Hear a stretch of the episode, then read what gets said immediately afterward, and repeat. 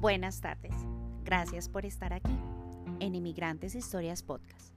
Hoy iniciaremos este episodio que se titula Tarde o temprano, todo se descubre.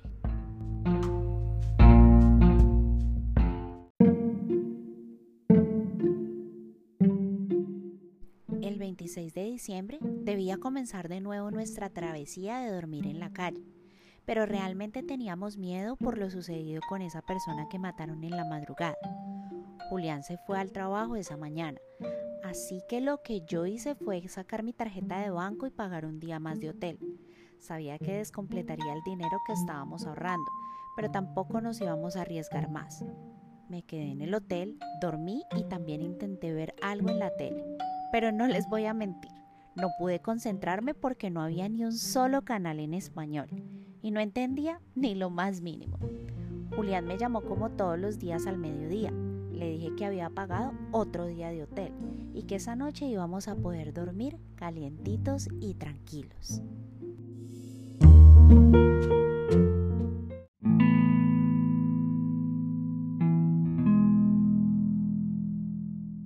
Julián pasó por nuestro combo diario para cenar de 3 dólares con 50 centavos y cuando llegó a la habitación del hotel me expresó lo bien que se sentía de poder dormir en una cama una noche más. Este es otro día aprendiendo lo que significa migrar, lo difícil que es estar lejos de tus costumbres, de tu gente. En estas situaciones extraña hasta la señora que te vendía las arepitas, el que te ponía la gasolina en tu carro, la calidez de tu gente, hasta una simple sonrisa de la señora de los tinticos. Extrañas todo.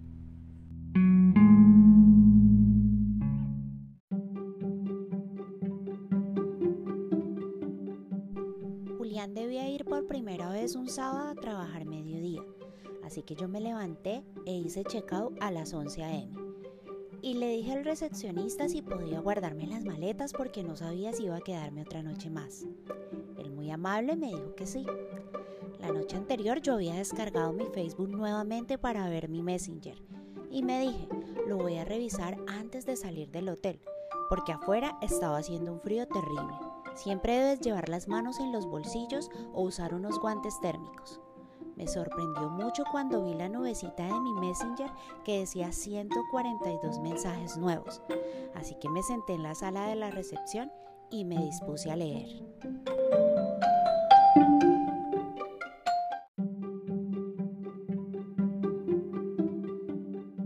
Dios mío, mi corazón se aceleró de 0 a 100 en cuestión de segundos.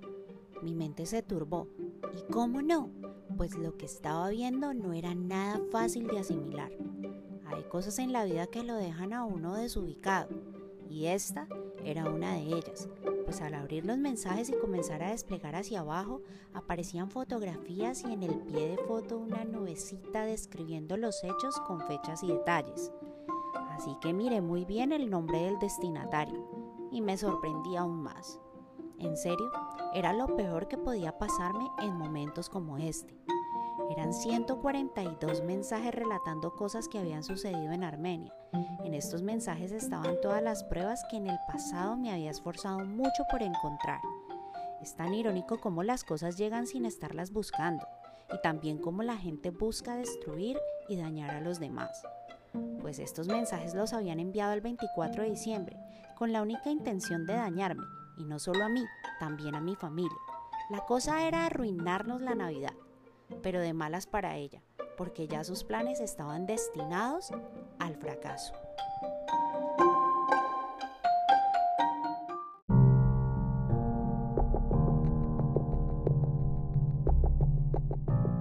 Nuestra noche navideña no había sido fácil ¿Se imaginan si hubiera recibido esto ese día? Bueno, pues para la mala suerte de esta persona, esta aplicación estaba desinstalada para ese día. Y su malévolo plan no salió como lo había planeado.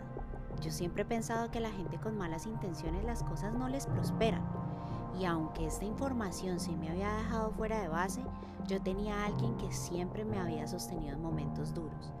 Pero bueno, déjenme regresar a mi momento de ebullición, a la explosión de mi volcán de emociones. ¿No adivinas por qué? Ok, Los 142 mensajes eran nada más y nada menos que las pruebas de las infidelidades de Juliancito. Fatal.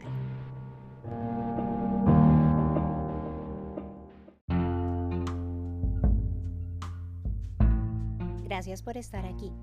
Y recuerda, eres el dueño y creador de tu propio mundo. Entonces, toma buenas decisiones. Besos. Hasta mañana.